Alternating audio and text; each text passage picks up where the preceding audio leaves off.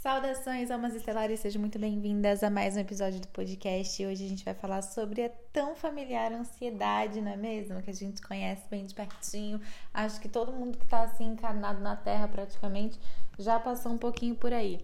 Então a gente vai falar sobre isso com muita consciência, assim, de que esse é um assunto muito profundo. Então, quando a gente fala, por exemplo, de transtorno, de ansiedade, o negócio fica mais profundo realmente. Então, aqui a gente só tá falando por cima, assim, dessa ansiedade que a gente sente, é, que às vezes sim traz uns sintomas físicos, mas que realmente o assunto vai muito além disso, né?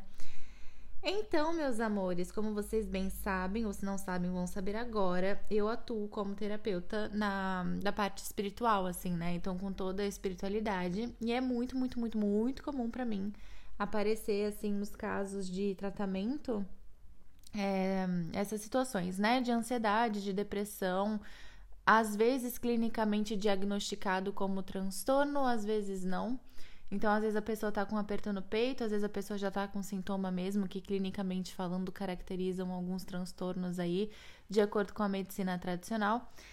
Mas é, é muito recorrente, né? É realmente uma coisa que aparece bastante, bastante mesmo. Acho que o que mais aparece para mim, assim, em tratamento é relacionamento e aí, dentro disso, claro, o sagrado feminino. A questão da expressão, então, tipo, transição de carreira, coisas assim, vou para lá, vou para cá, não sei que decisão eu tomo, não consigo me colocar no mundo da forma que eu gostaria.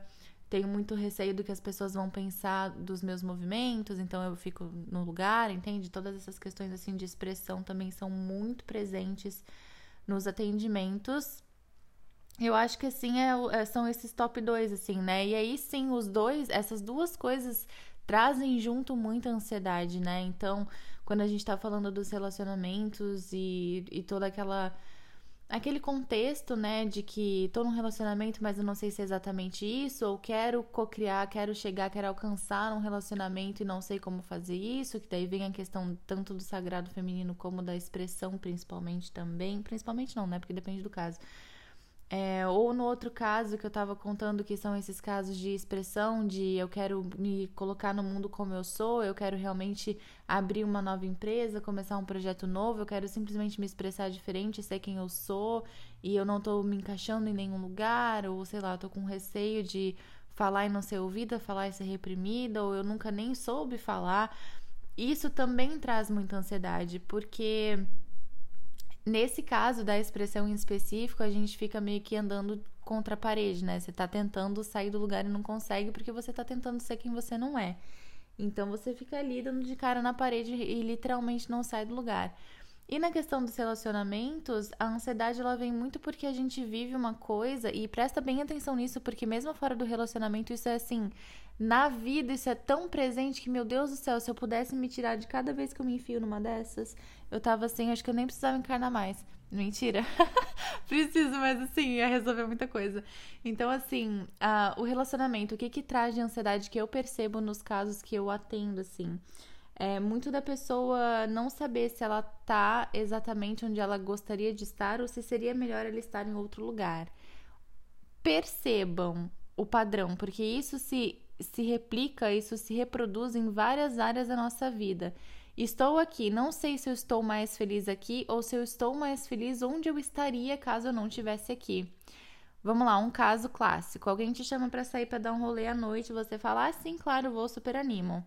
Aí o tempo vai passando, você liga um Netflix, faz uma pipoquinha, bota um pijaminha e fala: hum, acho que aqui tá melhor. E aí você liga para seus amigos e fala: ah, então, não vou mais, vou ficar no meu sofá com meu pijama, beleza. Só que aí você fica lá no sofá, vendo seu Netflix, comendo essa pipoquinha, pensando, pô, aquela festa deve estar tá uma boa, hein? Não sei não, acho que eu devia ter ido pra lá. Será que eu devia ter ido? Ah, porque eu já fiquei muito tempo aqui no sofá. Acho que eu podia ter ido. Isso acontece com a gente o tempo inteirinho. Semana passada mesmo eu fui pra praia. E assim, foi muito louco, porque eu fui pra praia de manhã e aí eu deixei meu filho na escola e voltei pra praia, porque eu falei, não, acho que eu tô precisando de mais tempo de praia. Aí eu fui pra praia, só que tava meio. Sabe quando tá meio nublado, meio entre nuvens, assim, né? Que falam o sol entre nuvens. Então estava o sol entre nuvens. E eu ficava assim, hum, não sei se compensa pra praia. Será que eu vou pra praia? Será que eu não vou? Aí assim, um debate mental infinito até, até eu decidir. Uma vez que fui, fiquei lá na praia pensando assim: ah, acho que já tá na hora de eu voltar. Acho que eu já posso voltar, né? Será que já tá na hora de eu voltar? Será que eu vou ficar mais feliz aqui ou se eu voltar? E aí começa a resolver umas coisas lá em casa, né, que eu tenho para resolver, ou eu posso ficar aqui. Então, assim, gente, a minha cabeça, quando eu falo pra vocês que a minha cabeça às vezes entra numas, é nesse tipo de coisa. E eu exponho assim porque eu sei que muitas pessoas também se sentem dessa forma. E isso, como eu tô contando aqui para vocês, pode vir em coisas do nosso dia a dia, como em questões dos nossos relacionamentos, dos nossos projetos. Então, esse mesmo padrão de será que eu tô feliz aqui ou se eu estaria mais feliz fazendo outra coisa, isso aparece nos relacionamentos, isso aparece na carreira, isso aparece em tudo. Tem muita gente que me procura e fala assim: "Ah, então eu quero eu quero fazer a transição de carreira, por favor. Transição de carreira também é uma das coisas que mais aparece para mim. Que aí eu coloco dentro desse bloco aí de expressão, né? Mas é, vem muito pela transição de carreira, através dessa questão, né? Então, ah, eu quero começar um projeto novo, mas eu não quero abandonar aquilo que eu tô fazendo porque é isso que me dá estabilidade. O que é bem real, tá? Isso é bem real. É uma coisa que, se de que deve ser considerada assim. Mas aí você começa a ver que, na verdade, às vezes aquilo ali cria uma ansiedade que às vezes ela é muito maior do que realmente deveria. Não que deveria, porque nada deveria, mas assim, ela é muito maior do que ela poderia não ser, entendeu? Ela poderia ser menor. Isso que eu quis dizer. Essa ansiedade, assim, que, que ai, talvez eu ficasse mais feliz nesse projeto novo, mas aí talvez o projeto novo não me traga o dinheiro que eu preciso. Então, peraí, eu vou ficar aqui na, onde tem estabilidade até que o projeto novo decole. Mas, nossa senhora, eu não aguento mais esse projeto velho. Eu não aguento mais ficar aqui e ser quem eu não sou. Eu preciso para o projeto novo, mas ali eu não vou ter dinheiro. aí, meu Deus do céu, haja neurônio, né? Que a gente só nesse torra-torra aí vai torrando vários neurônios, quase que não sobra nenhum pra gente lidar com a vida. Então, quando eu, quando eu me percebo, assim, muito ansiosa com esses debates mentais, é muito engraçado, né? Euzinha gravando esse podcast, gente, vocês não sabem o que foram os últimos dias. Porque, assim, eu, eu chego a perceber, eu falo, nossa, eu tô fora da minha presença total, eu tô num debate mental com absolutamente tudo infinito, que assim, acabei de olhar aqui a gravação deu 77. Infinito, que literalmente não acaba, porque assim, uma, eu tenho que tomar uma decisão, por exemplo. Ah, será que eu vou comer azeitona ou vou comer cenoura? Aí eu fico ali 20 minutos para decidir o que eu vou fazer, entendeu? Ah, não, mas azeitona, não, mas a cenoura. Aí tá, isso é um exemplo, um exemplo assim suave, tá, gente? São, são decisões é, são decisões que a gente tem que tomar na vida de qualquer forma, né? Então, um, assim, um exemplo real, para não falar do, da azeitona e da cenoura, um exemplo real que eu tive hoje. Eu tive que dirigir até um lugar é, e que eu não sabia como é que eu ia fazer isso, porque era um lugar desafiador de dirigir. Tinha que pegar uma estradinha e tal. E eu tava com um pouquinho de receio. E eu fiquei sem sacanagem. Acho que umas cinco horas decidindo. Não, tá, umas quatro horas decidindo se eu ia ou não ia. Ah, eu vou, não, mas eu não vou. Não, mas aí se eu chegar lá, mas aí se você for mais tarde e alguém for comigo, ah, não, mas daí se eu usar o GPS, mas aí o GPS pode me, me jogar em outro lugar, mas aí eu não vou saber voltar, mas daí dirigir com GPS é ruim, sabe? Mas aí eu quero fazer isso agora pra editar de conseguir gravar os podcasts. então isso é muito real. E nessas decisões, assim, né? Então, nos últimos dias eu fiquei muito, muito, muito, muito nisso. Eu começo a perceber que a minha presença vai sumindo. Então, que ao invés de eu perceber, caraca, que gostoso eu comi essa azeitona na hora que eu comi azeitona, eu já tô preocupada se eu vou tomar banho, se não vou tomar banho, porque tomar banho mais tarde talvez seja melhor, mas aí se eu tomar banho agora, sabe? Começa a entrar outra preocupação, outra decisão, outra coisa. E aí, conforme eu vou decidindo, assim, vou, vou tirando da frente tudo aquilo que eu preciso decidir e preciso dar vazão, outras coisas vão chegando, porque na real o nosso estado de ansiedade é tão forte que tudo vira grande tudo vira uma grande coisa nesse sentido assim de preocupação mesmo e não precisa, sabe? É, claro, tem coisas que a gente tem que ponderar, né? Botar na balança, ver ali e realmente pensar sobre, mas tem coisa que não, e a gente fica pensando muito sobre, tipo, coisas que passaram. É, quer ver o clássico da transição de carreira? A pessoa quando faz a transição e aí fica, ai não, mas que isso já aconteceu muito comigo, tá? Ai não, mas se eu tivesse continuado naquele outro mercado antigo, talvez hoje eu tivesse tão melhor. Olha só a fulana que fez faculdade comigo, ela deve estar tá ganhando X mil. E eu não sei, sabe? Eu assim não tenho essa estabilidade. E a gente fica assim pensando em coisa que, meu, você não vai voltar para lá. A não ser que você realmente pense nisso e considere isso como verdade, mas muitas vezes a gente só fica pensando em coisa que a gente não vai fazer. Tipo, ó os relacionamentos de novo. ah, eu, sei lá, eu terminei com aquele cara, né? Terminei com aquele cara porque, nossa, não tava sendo legal. Não vou dizer que não tava dando certo, porque você já sabe a minha posição sobre isso. O negócio dá certo até certo, certo ponto. Então, ah, mas durou dois dias. Por dois dias deu certo, tá ótimo. Segue em frente. Então, ah, terminei com aquele cara porque já não tava mais, mais fluindo, não sei o quê, nananã. Aí tá bom, quatro anos depois a senhora, que já até conheceu outras pessoas, ai, mas o fulano você viu que ele noivou? Poxa, se a gente tivesse ficado junto, talvez fosse eu noiva. Meu Deus do céu, sempre quis uma família. Então, assim, vamos desapegar, né? Porque às vezes é, é justamente essa tendência a criar preocupação que faz a gente aumentar as coisas. A gente pode ser. Assim, não é nem mais prático, porque acho que a, praticidade ela, às vezes traz uma ideia de fresa, mas assim, a gente pode simplificar mesmo, descomplicar. É assim, é assim, deu eu tenho que lidar com isso da forma que vai ser. Porque isso evita a gente entrar nessa tendência de ficar pensando no que é, no que poderia ter sido, no que teria sido feito caso você não tivesse feito isso ou tivesse feito outra coisa. Porque assim, gente, possibilidades são infinitas. Vamos falar sobre isso, inclusive agora, falar sobre a espiritualidade realmente, porque eu sempre falo, né? A espiritualidade acontece através do autoconhecimento, não tem como desvincular uma coisa da outra. Então vejam bem. Espiritualmente falando, a gente tem infinitas realidades paralelas. Então, são infinitas possibilidades de realidades paralelas. Eu já contei aqui de uma vez que eu percebi isso real, assim, na tela mental. Eu tava sentada no sofá, de pijama bem, bem gostosinho, assim. Eu falei, ah, eu vou pra academia. Aí, na hora, eu, eu falei, não, não vou não. É, percebam, eu mesma com essa tendência de vou, não vou, será que eu vou, será que eu não vou, mas se eu for, mas se eu não for, mas se eu for depois, esses mil pensamentos. Eu não sei se vocês são assim também, mas isso para mim, quando eu tô, quando eu tô desaterrada, na real, é muito forte. E aí, quando eu sentei, eu tava lá sentada no sofá, e quando eu tomei essa. Quando eu tive esse pensamento, eu vi as duas realidades. Eu me vi levantando e indo pra academia, e eu me vi ficando ali no sofá e me sentindo mal porque eu não fui. Entende? Não que a gente precise todas as vezes, vocês sabem disso, a gente tem que respeitar o nosso descanso, mas naquele dia em específico eu percebi que eu tava me sabotando. Eu levantei, botei minha roupa e fui.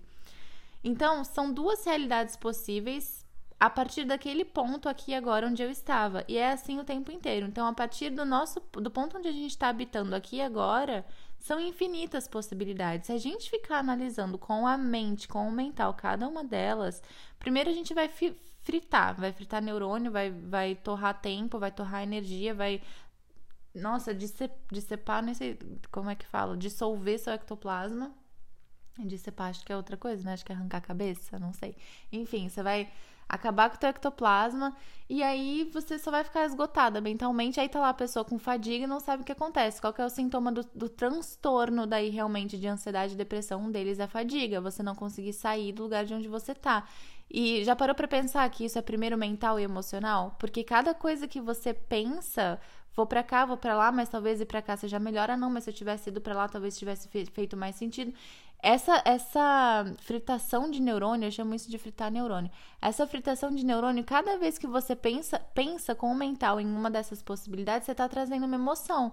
O seu campo vai ficar muito louco. Porque pensa só, você tá cada hora acessando um negócio diferente, aquela angústia, aquela coisa, aquele arrependimento de tinha que ser assim, não, mas teria sido melhor se fosse assim, e se culpando porque escolheu fazer de outro jeito. E aí você fica lá, vivendo em culpa, arrependimento e expectativa frustrada, sabe? Talvez seja mais emocionalmente inteligente olhar para o que é real e falar isso é real, eu tenho isso aqui para trabalhar, agora o que, que eu faço com isso? E não ficar no e se, mas aquele cara, mas e não sei o que, já faz 10 anos, mas eu poderia ter continuado com aquela empresa, mas eu poderia ter aberto aquele negócio, mas eu poderia ter feito aquela viagem. E por que que eu tô aqui? Por que que não sei o que? Cara, tudo é perfeito como, como é, né? Inclusive eu tava fazendo uma mandala é, esses dias e ela veio bem na força do raio azul, assim. E o raio azul é o raio da vontade divina. Então, sempre que vem muito forte, eu falo, ó, vontade divina, você saber que tudo é perfeito como é. Não quer dizer que você vai se acomodar, quer dizer que você vai buscar as bênçãos onde você tá. O que, que é isso? Ah, não sei se eu vou para cá, se eu vou para lá, não sei se essa decisão é melhor, se aquela outra teria sido melhor, eu não sei se eu me arrependi, não sei se, né? O que você tem aqui agora? Ah, é isso? O que, tem, o que tá na tua frente, na tua vida aqui agora? É isso, tá bom. Com isso que você tem, esquece o que já foi, esquece o que pode ser. Isso aqui agora, o que que é? Como que é para você, como você se sente em relação ao que tá na tua frente, o que é real aqui agora. Tem coisa que a gente realmente tem dificuldade de entender o que é real e o que é da nossa cabeça, porque são os nossos padrões, é difícil a gente enxergar nessa hora que entra a terapia. É, a gente pede ajuda, porque tem tanta coisa que é muito que é doída pra gente, ou que é tão verdade pra gente, porque a gente cresceu ouvindo aquilo, ou porque aquilo já vem enraizado de muitas vidas, que a gente jura que aquilo é verdade, na nossa cabeça aquilo é real. É, e a gente não consegue nem ver outra possibilidade. Nessas horas entra a terapia. Por exemplo, eu tinha esse padrão com o homem, com o masculino muito forte. Graças a Deus está sendo curado, meu Deus do céu. Graças a deusa. Mas assim, eu tinha muito forte a, as crenças limitantes em relação à figura masculina. Então, todo homem trai, todo homem machuca, todo homem é traiçoeiro. E muita terapia, de verdade, muita terapia. Assim, não me tornei terapeuta à toa, não estou aqui agora terapeuta à toa, porque, né, para trabalhar o coletivo a gente dá 30 cambalhota antes de conseguir conceber alguma coisa para trazer isso para alguém, né? Então, o processo é muito intenso e graças a Deus essas coisas, graças a Deus e a Deus essas coisas estão sendo curadas, né? Então, muita terapia pra gente entender onde a gente se sabota, para que essa fritação de neurônio diminua. Talvez ela não deixe de existir, porque é outra coisa que a gente tá muito acostumado a fazer, mas ela diminui. E isso é real porque eu já vi na vida, cara. Eu já vi isso acontecer. Porque eu cheguei a um ponto que eu achava que isso era o meu normal. Ah, não, minha cabeça é assim mesmo, meu mental é insano. Vocês já me ouviram falar isso aqui várias vezes, que meu mental é insano. Ah, não, meu mental é assim mesmo. Aí eu fui descobrir que, na real, eu tava bem desaterrada e eu precisava tirar essa informação em excesso do meu mental e descer para a terra de novo e entender o que, que é real para mim, o que, que são as minhas crenças, o que, que é projeção, o que, que é medo, o que, que é ansiedade e como é que eu posso trabalhar com isso. Ah, tá, Ingrid, ansiedade, daí, tá. Agora, para todo mundo entender por que, que eu contei todas essas histórias. Primeiro, muitas pessoas se identificam com isso, aí vai abrindo portas aí, né, de consciência e isso traz cura. E depois, porque, atenção, Pessoas que fazem curso comigo sabem que tem uma chavinha na apostila em todos os pontos importantes. Essa aqui seria uma chavinha mais importante, né? Essa aqui seria uma chavinha na apostila. Então, atenção. Ansiedade é medo do futuro. Sim. Quando a gente está ansioso, não é simplesmente porque você quer que aquilo aconteça, é porque você está preocupado com as consequências daquilo acontecer. Então é um medo do futuro. E aí, outra chave. Ansiedade está diretamente ligada com o controle, ao controle. Então, por que, que eu fico ansioso? Por que, que eu tenho medo do que vai acontecer? Porque eu não sei o que vai acontecer, eu não tenho controle. Então, e se eu terminar esse relacionamento? Eu não sei, eu não tenho controle. Eu não sei como é que eu vou reagir porque eu nunca terminei esse relacionamento. E se eu criar aquela empresa e soltar a empresa onde eu tô hoje? Eu não sei, eu nunca fiz isso, eu nunca criei um negócio só meu e saí do que era estável, eu nunca me joguei para ser autônoma. Entende? Então, essa ansiedade, ela vem do medo do futuro. E esse medo vem muitas vezes da, da ideia de descontrole, de não ter controle. O que, que pode acontecer quando eu estiver num terreno desconhecido? Eu não sei. Então, o que, que acontece? O ego surta, porque ele não tem controle. E aí, algumas coisas que contribuem para a ansiedade que eu sinto que é importante a gente falar, assim. Primeiro, a gente está muito acostumado a ter tudo muito rápido na nossa mão. Você quer, um, você quer pedir uma pizza, você vai lá, pega o seu celular, em cinco minutos está chegando a pizza na tua porta. Você não teve que comprar fermento, você não teve que ir no mercado, você não teve que plantar tomate, colher tomate, nem, nem ir no mercado comprar um molho de tomate você teve que fazer. Você não tem que fazer nada. Você, não vai, você vai ter que. No, se você escolher comer com um prato, você vai ter que lavar o prato, mas você pode comer na mão e nem lavar você vai ter que fazer. Então é tudo muito rápido e muito fácil pra gente. Aí eu sinto que às vezes algumas decisões que exigem um pouco mais. Uma outra coisa, a galera, a galera que eu falo assim, a humanidade, né? A humanidade tá preguiçosa. Eu mesma já me vi nesses padrões de assim, ai, ah, não sei, esse curso demora dois anos. Então você quer atuar como o cara que estudou 30 anos, mas você não quer estudar dois, né? Então tem essa questão que tudo ser muito pronto, muito fácil, muito rápido, acaba deixando a gente meio acomodado nesse sentido, mas também deixa a gente ansioso, porque quando o negócio demora mais um tempo, ou você nem aceita o processo, tipo terapia, você fala: "Ah, não, eu vou ter que ficar um tempão fazendo terapia para trabalhar isso daqui". Ah, não, eu quero para ontem resolvido, eu quero uma pessoa que olhe, veja e resolva para mim. Não vai acontecer, tá, meu bem? Não vai. Podem te prometer o um mundo nesse sentido, mas quem faz a cura é você. Claro que existem facilitadores, meios facilitadores, é, ferramentas facilitadoras, mas quem tem que fazer é você. Eu sou muito clara em relação a isso. Assim, não existe cura sem autoconhecimento. Não existe. Então, você vem fazer um tratamento, alguma coisa comigo, a gente vai dedo na ferida e eu vou botar na, na tua mesa, assim, todas as coisas que eu sinto que faz sentido que você olhe, que a espiritualidade trouxe para você olhar, e aí eu trabalho é contigo. Aí é você olhar para essas questões. É, só que muita gente fala assim que, que é um processo longo, sabe? Ah, não, mas fazer terapia. Por exemplo, terapia com psicólogo. Ah, eu não sei quantos meses eu vou ter que ficar em terapia. Primeiro que terapia eu acho que nem se abandona, é um negócio pra vida inteira, né? Ou por exemplo, ah, eu quero eu quero mudar a forma do meu corpo, então eu vou para academia. Ah, não, mas aí eu vou ter que ficar pelo menos quatro meses na academia para começar a perceber alguma diferença. E aí, aí a notícia boa ou não tão boa, no caso, é que você vai ter que ficar ali para manter também. Não são só os quatro meses para fazer o corpite, você vai ter que ficar ali para manter o corpite. Aí começa a rolar uma preguiçinha. Então, eu também acho que a ansiedade vem da gente querer movimentar e não movimentar, entende? Então eu quero o resultado, mas eu não não tô me movimentando para isso. Aí fica aquela angústia, né? Ah, eu quero eu quero esse trabalho, eu quero trabalhar com isso, mas eu não comecei ainda, não saí do lugar, não nem comecei a fazer gratuito para as pessoas que eu conheço, por exemplo. Ah, eu quero esse corpo, mas eu nem comecei a, a, me alimentar melhor ou a fazer algum exercício. Ah, eu quero me sentir melhor, mas eu nem tô olhando para os meus hábitos de consumo. Ah, eu quero, sabe? Ah, eu quero um relacionamento dos sonhos, mas eu nem comecei a trabalhar minha autocura amada, aí não vai. E aí, quando não vai, a gente se sente frustrado. E a gente olha pro lado no mundo de rede social, a gente acha que tá todo mundo vivendo a vida dos sonhos no castelo da Disney. E não é real, e a gente se sente mais frustrado, mais culpado porque cai nessa comparação. Então, o que é importante a gente entender aqui? Que a ansiedade, ela tá intimamente, profundamente ligada ao medo do futuro e o medo do futuro no sentido de medo de não ter o controle. Então, a ansiedade está diretamente ligada à sensação de descontrole.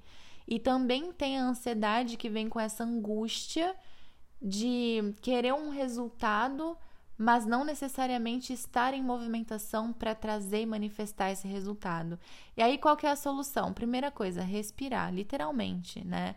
Respirar, o que, que eu tenho aqui agora? Qual que é a realidade? O que, que eu quero? Eu não preciso saber como, eu preciso saber o que, para onde. É isso, tá? A partir disso, o que aqui agora eu posso fazer? Por exemplo, eu vou fazer uma viagem, tá bom. Ah, mas eu tenho que primeiro fazer isso, isso, aquilo. Eu preciso primeiro ter o dinheiro, ainda não tenho dinheiro. Eu preciso ter o passaporte, não tenho passaporte. Tá bom, aqui agora, o que, que você pode fazer? Ah, posso marcar a minha entrevista com visto. Posso? Posso. Então vai lá e marca a entrevista do visto. É assim, passo a passo mesmo. O que pode ser feito? Isso energeticamente cria uma movimentação. Ah, eu quero co-criar a família dos sonhos o relacionamento dos sonhos. Primeira coisa que você vai fazer, vocês que estão aqui se perguntando o que, que eu faço, por onde eu começo, primeira coisa que você vai fazer é olhar para os teus lugares mais profundos. Não é fazer aquela não é assim a terapia que você passa só por cima. E eu não tô dizendo que isso é sobre o profissional, não. Isso é sobre a gente e o quão disposto a gente tá a olhar para os lugares profundos. Disposto e preparado, né? É, espiritualmente falando assim, porque tem lugares que a gente não tá pronto, e daí mais pra frente a gente vai estar tá pronto, e mais pra frente isso vai se abrir. Mas aqui e agora. É, para onde que você pode olhar, sabe? Que padrão que te dói muito, que você nunca olhou para isso que pode te ajudar a movimentar essa energia. Ah, eu acho que eu sempre tive muito medo do abandono. É aí, vai olhar o medo do abandono. Como é que eu faço? Terapia. Aí busca os meios, busca as ferramentas e vai. Aí começa, isso vai abrir outras coisas porque você cria uma movimentação, o negócio começa a girar, tipo uma engrenagem. Você movimentou um pontinho, ela vai movimentar em reação em cadeia, né? E aí a cura vem, vai acontecendo. É a questão do trabalho que eu trouxe bastante aqui. Ah, eu quero começar um negócio, mas eu não sei se é, se eu vou deixar o lugar estável de onde eu tô para abrir isso, o que, que você começa a fazer? O que, que você pode fazer hoje? Ah, eu posso produzir e, e vender para os meus amigos num preço mais barato, ou eu posso entregar esse serviço num valor mais, mais acessível para as pessoas que, que eu conheço, falando que eu estou usando elas de cobaia. Faz isso. Eu recebo muitas pessoas que estão aprendendo, começando, iniciando o trabalho como terapeuta. E essa é uma sugestão que eu dou tá? Pega as pessoas que são próximas de você. Eu não gosto de atender família, isso é pessoal, tá? Eu, dependendo do trabalho, claro, dependendo do trabalho, eu não gosto, porque eu acho que pode dar uma interferência, assim. Nossa mesmo, pessoal. É, em alguns outros momentos eu acho que dá pra gente se colocar totalmente em pessoal e entrar e, e, é tranquilo. Mas isso depende muito de quem é, com quem você tá lidando, se você tá envolvido no contexto. Então depende muito disso. Tem que sentir o campo, tá? É pessoa a pessoa isso daí. Tem que sentir o teu campo, o campo da pessoa e ver como é que é essa interação e ver até onde você pode entrar e onde que não dá para entrar. E isso é pessoal também. Tem gente que não pensa assim, que acha que, ah, não, eu posso atender quem for que tá tudo bem. Então essa é a minha forma de ver. É, isso é pessoal. Mas aí pega essas pessoas de cobaia, assim, seja familiares, amigos próximos, que você se sente bem de fazer o atendimento, por um valor mais acessível. Não quer dizer não cobrar por isso, porque daí você já entra numa energia de que, gente, trabalho voluntário ele precisa acontecer, tá? Isso, isso é uma forma de doação. Todo mundo tem que se deveria, né, se conectar com a doação de alguma forma, seja qual for.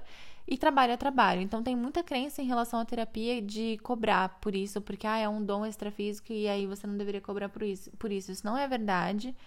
É, isso é outra coisa que a gente pode aprofundar depois, mas também é um lugar que pede muita cura. Então, cobra, mas cobra, se você não se sente bem, cobra um valor mais acessível para você se sentindo bem. E aí você vai se sentindo melhor, vai entendendo, vai recebendo feedback e começa. Ah, o meu negócio não é com terapia, eu quero vender sabonete. O que, que você pode fazer? Ah, posso fazer umas amostrinhas e, e distribuir para o pessoal do meu prédio para eles testarem e, e, pedir feedback. Eu já fiz isso, eu já fiz teste para uma pessoa que estava é, começando a fazer shampoo, condicionador, esses em barra. E ela estava distribuindo pelo condomínio para as amigas dela para pegar feedback, para ver o que ela podia melhorar antes de vender.